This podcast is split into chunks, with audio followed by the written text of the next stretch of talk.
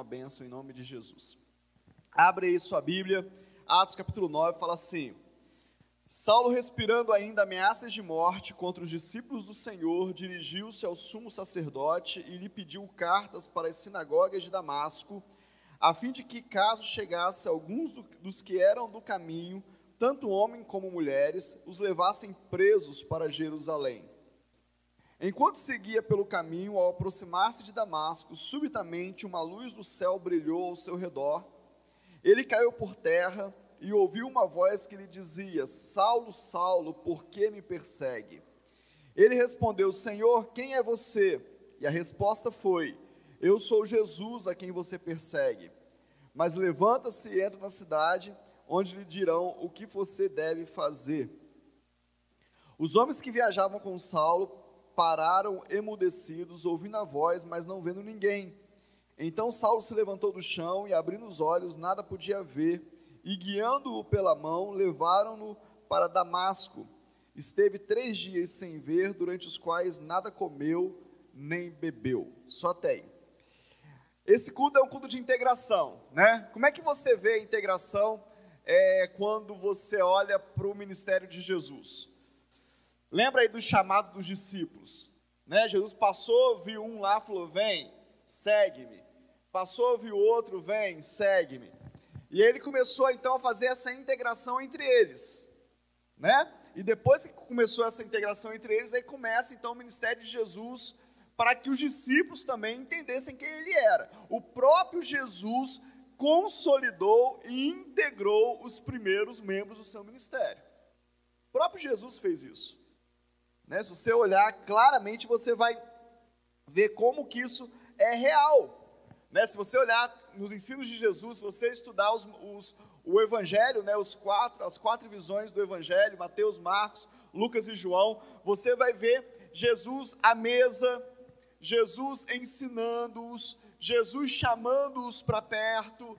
Isso é integrar, isso é consolidar. Você vai ver que no ministério de Jesus havia divisões de tarefas né? Cada um tinha um lugar para trabalhar, cada um tinha algo a fazer, cada um recebia uma incumbência. Então isso era o ministério de Jesus de integração e consolidação. Mas agora em Atos, Jesus vai para o céu, vai ficar dessa do Pai, e agora ele deixou implantada uma igreja. Esse acontecimento aqui tem há mais, mais ou menos 36 anos depois de Jesus. Então tem um período muito grande, a igreja já estava funcionando. A igreja que Jesus deixa já estava funcionando. E agora Jesus resolve salvar Saulo. Então, deixa eu dar uma, uma lição de moral nesse cara aí que está perseguindo o meu povo. Olha o que, que Saulo pede. Saulo pede para os sacerdotes uma carta autorizando ele a prender homens e mulheres que fossem do caminho. Que caminho é esse? Do caminho de Jesus.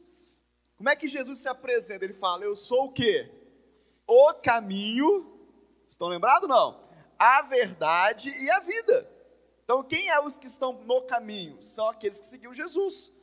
E agora Saulo vai e fala assim: Eu quero uma carta, uma autorização, um documento dos, dos, sacerdotes para que eu possa prender esse povo. Esse povo está atrapalhando. Deixa eu falar uma coisa para você, querido. Saulo queria servir a Deus. Saulo tinha tanta convicção da religiosidade dele que se precisasse for prender alguém que fosse contra aquilo, ele prendia. Paulo tinha uma Saulo tinha uma convicção muito forte. Mas agora ele tem um encontro com Jesus. Alguns leem a Bíblia e falam assim, não, porque Saulo caiu do cavalo. Então, não tem cavalo na Bíblia, não. Tem, fala só que ele caiu, ele estava no caminho. Se ele estava no cavalo, no burro, no jegue ou a pé, fica na sua imaginação aí. Aqui fala só que ele caiu. E agora ele tem um encontro com Jesus e faz o que com esse cara? O que acontece com Saulo depois disso? Fica cego,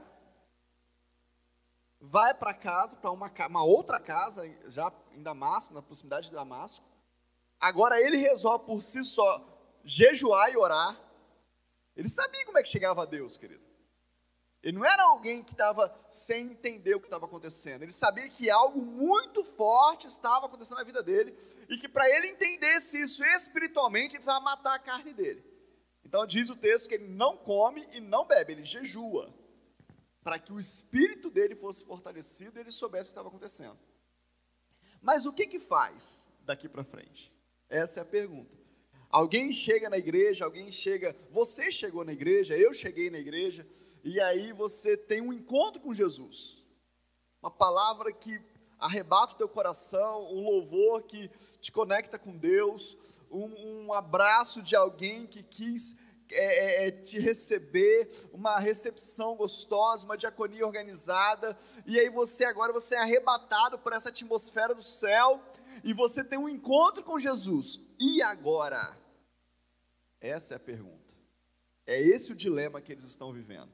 Se você continuar lendo o texto, você vai ver aí que logo depois disso acontecer, no versículo 10, havia em Damasco um discípulo chamado Ananias. Vamos ler essa frase junto? Vamos lá? Havia. Não, você não entendeu. Vamos ler junto. É junto. Junto é eu e você. Amém? Vamos lá. Havia em Damasco um discípulo chamado Ananias. Aquelas perguntas de prova de terceiro ano. O que que havia em Damasco? Um discípulo. Qual é o nome do discípulo que havia em Damasco? Ananias. O que, que existe em Timóteo?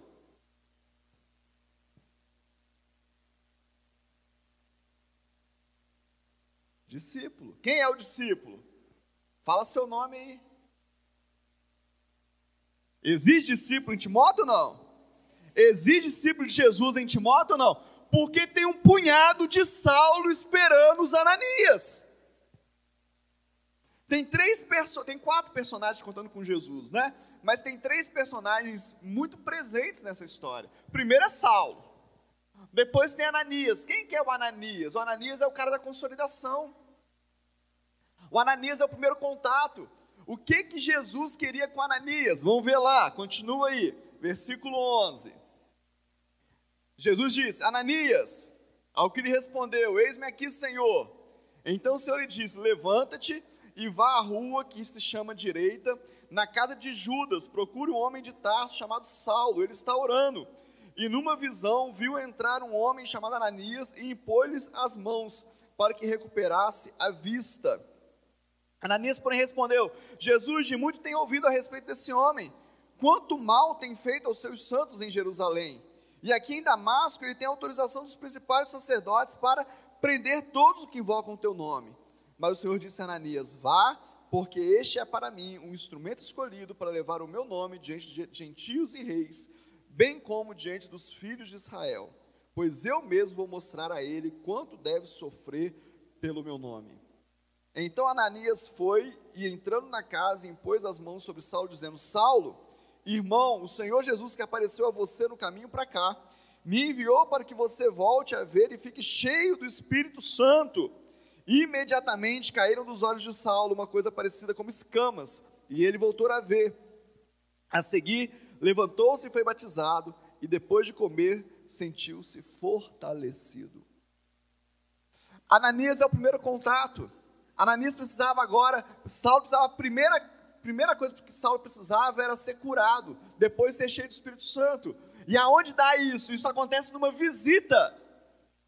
Cadê o pessoal da visita aí? Quem gosta de visita? Olha a importância da visita, querido. Olha a importância de você ir à casa de alguém. Olha a importância de você saber qual é a sua função lá. A função da consolidação, a função de você estar numa igreja que quer cuidar das pessoas é trazer cura. Tem muita gente que chega na igreja e a primeira coisa que ela precisa é cura. Cura da alma, cura do físico cura das feridas. Ananias vai lá agora, e, Ananias tinha medo de Saulo. Deixa eu confessar para você alguma coisa. Tem umas visitas que pedem para a gente fazer, que a gente tem meio medo de ir. A gente tem meio medo de ir. A gente fala, meu Deus do céu, o que, que eu vou encontrar lá? Que, que vai dar esse negócio?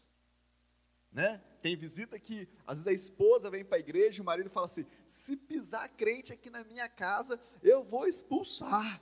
Ele sabe disso. Tem do contrário também. Tem visita que o, o esposo vem e a, e a, esposa não quer, e a gente entende. Tem visita que os filhos não querem. Ok, a gente respeita, dá medo. Ananias estava com medo de ser, sei lá, perseguido, preso, mas ele tinha uma palavra de Deus sobre a vida dele. Deixa eu te falar, essa igreja tem uma palavra de Deus sobre ela. Amém? Nós temos uma palavra de Deus sobre a nossa vida, sobre o corpo dessa igreja. Nós temos o dom de cura, curar pessoas, curar feridas, curar a alma, trazer uma nova visão de vida para as pessoas, tirar a cegueira espiritual das pessoas. Amém ou não amém? Você está entendendo ou não? Essa é a palavra que está sobre a nossa vida, não é só a minha vida ou a vida da pastora Carla, não. A vida desta igreja. Você tem unção para isso, você pode viver isso na sua vida. Primeira, primeira função, primeiro momento da, salvação, da conversão de Saulo foi o ministério de consolidação. Ananias vai estar com Saulo.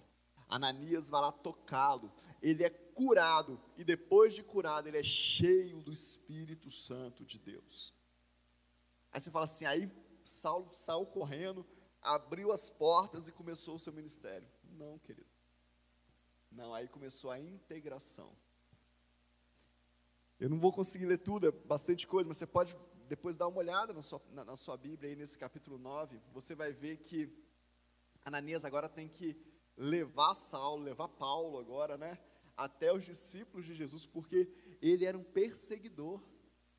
Agora ele precisava ser apresentado como alguém que foi salvo. Então Ananias pega agora Paulo, leva ele lá no meio dos discípulos, dos apóstolos, e fala: Olha, eu dou testemunho desse cara aqui. Eu sei que Deus está fazendo a vida dele, mas eles não o aceitam. Eles não o querem por perto, ele era perigoso, ele, ele respirava ameaças de morte. Quem quer andar com alguém que respira ameaça de morte, gente? E aí, se você for ver a história de Paulo, do ano que ele se converte ao ano que de fato ele é enviado à viagem missionária solo, com ele encabeçando, são 14 anos de integração, de envolvimento, de aceitação. Você vai ver ele fazendo várias coisas com alguém, mas o que, que Jesus fala sobre a vida dele? Que ele seria, ele seria um instrumento nas mãos do Senhor. Deus estava levantando ele. Demora, demora um tempo. Demora um pedaço. Para que ele pudesse ser integrado àquilo que Deus queria fazer. Por que eu estou falando isso com você hoje? Por que, que essa é a palavra de Deus para a gente hoje? Queria que você entendesse que a igreja é esse corpo, que ele é dinâmico. E você está entrando nesse corpo, está chegando nessa família nesse lugar onde vai ter dinâmica, onde uma hora eu faço uma coisa, outra hora eu faço outra.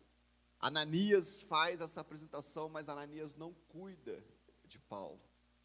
Quando Ananias chega e apresenta Paulo aos discípulos, aos apóstolos, agora quem assume o discipulado de Paulo é Barnabé. Agora é outro cara. Agora é um cara mais experiente. Agora é um cara que vai levar Paulo para o lugar que Deus quer. Já tem um Barnabé na sua vida? Já não? Já tem alguém que você possa conversar, que você que possa te conhecer, que você fala das suas coisas, das suas questões, das suas necessidades, que você se alegra, que você celebra. Você tem pessoas para você se alegrar, pessoas que você consegue caminhar com elas e contar as suas, as su, os seus acertos, as suas conquistas e receber delas aquele puxa vida, que legal. Eu celebro com você, que bom que você conseguiu. Semana nós fomos é, inaugurar uma, uma expansão de uma empresa, de alguém da nossa igreja, e eu pude dizer isso para ele, para aquele casal, foi como eu me alegro, como eu celebro com você esse momento. Como eu fico feliz de ver você avançando, você crescendo, você empreendendo. Como é bom a gente poder se alegrar com as pessoas, querido. Um curso que foi feito e foi finalizado, um casamento que foi realizado, uma nova criança que nasceu, um novo momento ministerial, uma nova conquista de um bem que você lutou, que você sofreu ali para conseguir, que você se abdicou de alguma coisa, uma nova idade. Quantos motivos de celebração nós temos? E quantas, e quantas é, é, não necessidades de competição nós nos envolvemos. Né, eu postei esses dias na minha, na minha rede social sobre um estudioso dizendo que, no, que o Brasil ele é destruidor de heróis, por isso que o Brasil não tem nenhum prêmio Nobel até hoje, porque o Brasil ele tem a capacidade de destruir reputação de heróis. Quantos de nós dentro da igreja, a gente vê o irmão crescendo, a gente vê alguém conquistando, a gente fala, é, quero ver até quando? Deve estar fazendo alguma coisa errada. Será que é isso mesmo? Quantas vezes a gente duvida do que Deus está fazendo, querido? Deixa eu te falar um negócio para você. Não é porque a pessoa é boa, não. É porque Deus quer fazer. Assim como quer fazer na sua vida e na minha. Apesar de mim, Deus faz alguma coisa. Apesar da minha fragilidade, Deus faz alguma coisa. E Ele quer fazer na sua vida também. Mas sabe qual é o segredo disso? É celebrar. É ser Ananias na vida das pessoas. É levar as pessoas para o lugar que Deus quer elas. Apesar de mim. Sabe o que eu vejo na vida de Ananias? Eu vejo o cristianismo na veia. Sabe? A gente não quer sofrer. Falei esses dias na igreja sobre isso. Preguei sobre isso há poucos domingos atrás. A gente não quer se dar para as pessoas. A gente não quer sofrer. Pergunta para o Caio, para a Juliana, para a equipe de consolidação, de integração aqui hoje, se dá trabalho fazer isso. Lógico que dá, rapaz planejamento, aluguel das coisas, compra de material, preparação do café, dá trabalho, mas é, a gente paga muito bem. Fiz um pix de 5 mil para cada um. Todo mundo, foi gente? Foi, ué. Só que é moeda do céu. É Jesus Coin. Entendeu? Vai receber só lá na eternidade. Jesus Coin. Não sei se Bitcoin é Jesus Coin. Entendeu? Vai receber lá na eternidade. Não, fazem por amor, querido. Agora dá trabalho. Agora, se ninguém quiser fazer, não tem igreja. Quanto que Ananias recebeu para lá visitar Saulo? Nada. Recebeu medo, recebeu temor, mas foi em obediência. Aí você fala assim: tá, bispo, mas e aí? Foi lá, visitou? Nós somos os gentios que Paulo pregou, querido. Nós estamos aqui pela vida de Paulo, pela vida de Ananias, de Barnabés, que fazem o que os outros não querem fazer. Você está aqui por isso, eu estou aqui por isso. Nós precisamos de você como Ananias, que se doa, que vai, que ama as pessoas. Nós precisamos de você como Barnabé, que cuida, que discipula. Mas antes de você ser, deixa alguém curar a sua vista. Deixa alguém pôr as mãos sobre você. Deixa alguém dizer para você: olha, a sua visão está errada. Sabe, Saulo, você estava tendo uma visão errada sobre aqueles que estavam pelo caminho. Tem uma visão certa, tem um jeito acertado de viver. Isso não tem nada a ver com religião, querido. Isso não tem nada a ver com, com placa de igreja. Isso não tem nada a ver com filosofia. Isso tem a ver com Cristo em nós, a esperança da glória. É Jesus na nossa vida. É Jesus que nos faz nos esforçar querer fazer um pouco mais por amor às pessoas. É um amor que você não consegue, ele, ele é incontrolável. Ele, ele, ele não tem limite, porque é o amor de Cristo em nós. Então nós temos que cuidar das pessoas, amar as pessoas, ver os defeitos das pessoas. Você percebeu que Ananias ele vê os defeitos de Saulo aqui? E a Bíblia não esconde os defeitos? Você percebeu isso? Jesus Ananias fala com Jesus. Você tem coragem de falar para Jesus isso? Ananias fala e fala: ele é perseguidor, cara. Eu posso ser preso. Sabe? Vá lá visitar lá o Eric, lá, o, o Bispo Paulo. Foi o Eric? Você sabe o que, o Eric é? Você conhece? Você, você sabe o que você está me pedindo, Senhor? A gente tem essa liberdade de falar isso para o Senhor Jesus? Precisa entender essas coisas, querido. E aí Barnabé agora vai cuidar de Saulo, Ananias entrega lá a, a, a, o discipulado, o cuidado agora. Saulo agora vai passar por poucas e boas, Paulo vai passar por poucas e boas, né? vai ser é, provado, né? o próprio Jesus fala assim, ele saberá, eu vou mostrar para ele o quanto ele vai sofrer pelo meu nome mas ele é a resposta de Jesus para os gentios. Para nós que não somos gentios, é quem não é judeu. Nós somos a, a resposta, nós somos o resultado da história de Paulo. Queria desafiar você a viver isso na sua vida. Queria desafiar você, mais uma vez, eu vou repetir, o Espírito Santo de Deus está gerando no meu coração isso para que eu repita. Não existe igreja sem discipulado, querido. Igreja do Senhor Jesus, não. Existe igreja religiosa. Que você vai numa reunião como essa, participa de uma celebração e vai embora para sua casa e vive a sua vida. Isso é só religião. Isso você faz na faculdade, isso você faz na escola, isso você faz em qualquer templo, isso você faz em qualquer lugar. Isso é religiosidade. Não é salvação. Não tem salvação na religião. A salvação está em Cristo. E viver em Cristo, como igreja de Cristo, é relacionamento. Jesus fez todo o seu ministério. Ele tinha, ele diz o seguinte: ó, todo o poder me foi dado no céu e na terra. Ele tinha todo o poder, mas ele não dispensou pessoas. Ele não dispensou relacionamento. Ele podia chegar lá, lição da célula dessa semana. Quem foi na célula, né? O milagre lá da água em vinho, né? lição dessa última célula. Ele podia chegar lá na, na, no casamento lá, de Caná da Galileia, e falar assim, vou pôr aqui as águas aqui, abre aí que vai sair vinho. Mas ele não faz isso, ele fala, mande encher as talhas, tragam as talhas, e aí ele transforma. Ele não dispensou pessoas, ele não dispensou você, ele não dispensou a mim. A igreja do Senhor Jesus é feita de pessoas de relacionamentos com Cristo, com o Espírito Santo na vertical e na horizontal. Na vertical com o Senhor Jesus, com a Trindade, com Deus Pai, Deus Filho, Deus Espírito Santo. Na horizontal conosco. Nós queremos viver isso em Cristo. Você está vivendo já não? O que, que você está fazendo aqui hoje? Eu sei que tem pessoas aqui que estão vindo para integração vieram para esse momento, mas tem pessoas que vêm porque frequentam o culto da manhã. E eu quero te perguntar: quem é você nesse processo? Você está vivendo isso mesmo? Ou você está vivendo só uma religião?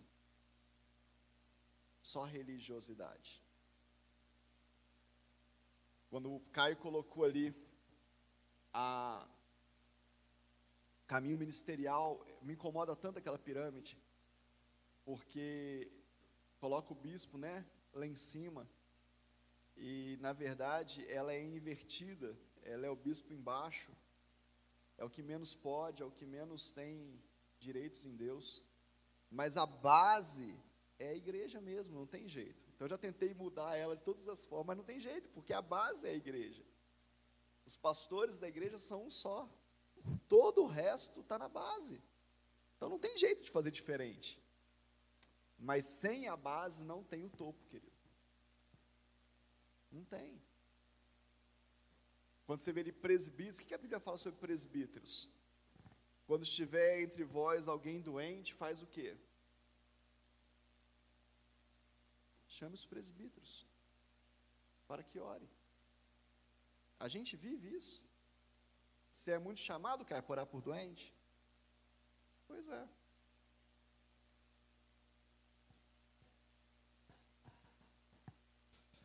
Chame os presbíteros. É bíblico. Né? O que, que, que fazem os diáconos?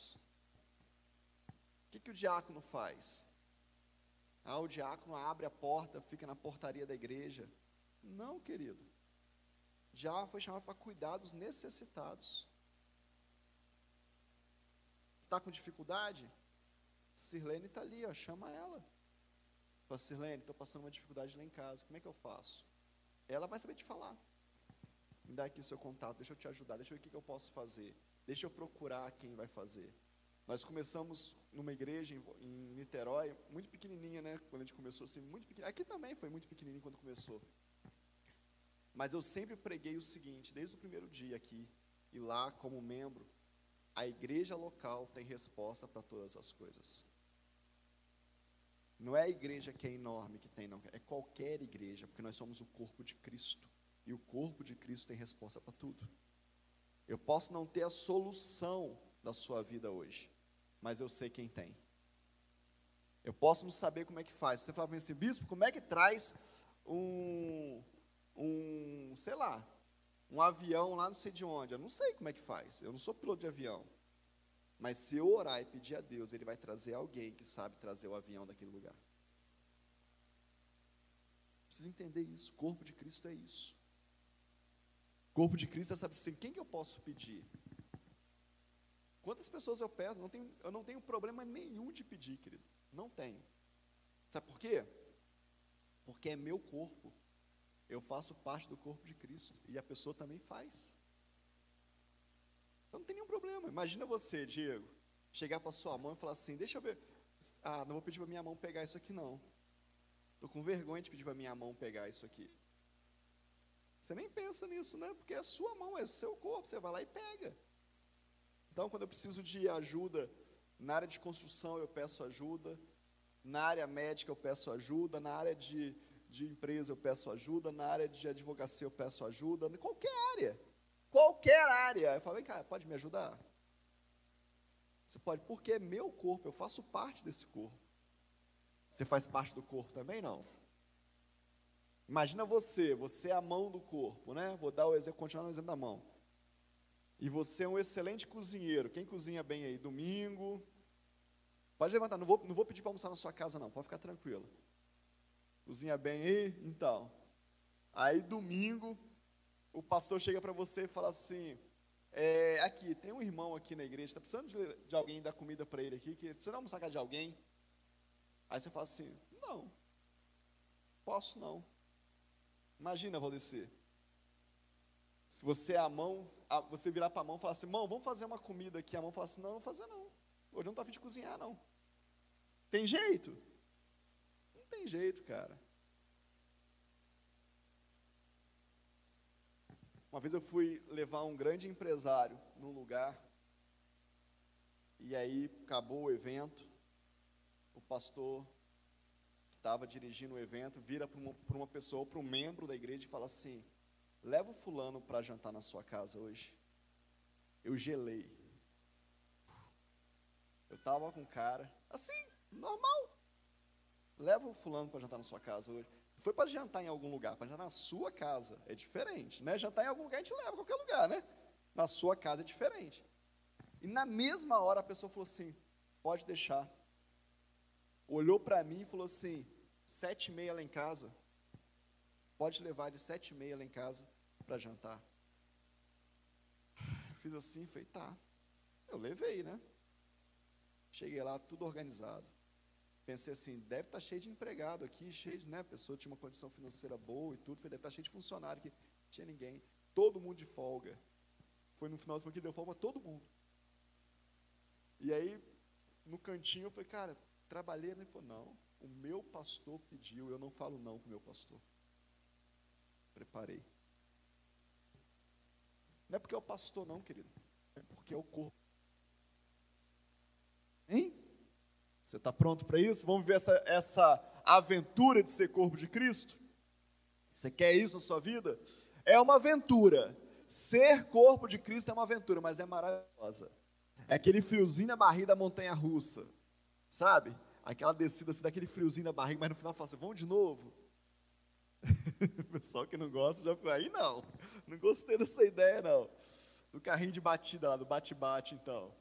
Escolha um brinquedo que você goste muito isso pode ser a sua vida com Cristo, uma aventura, algo que traz gozo e alegria sobre você, algo que transforma o seu dia, que transforma a sua vida, é viver com Cristo.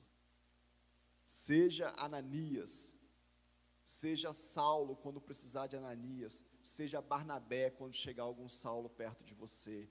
Promova na vida das pessoas transformação, mudança a maior alegria nossa como pastores é olhar para frente e ver pessoas que eram de um jeito e estão melhores, estão mais felizes, estão mais contentes, estão mais curadas, estão mais plenas, estão mais reluzentes da glória de Deus.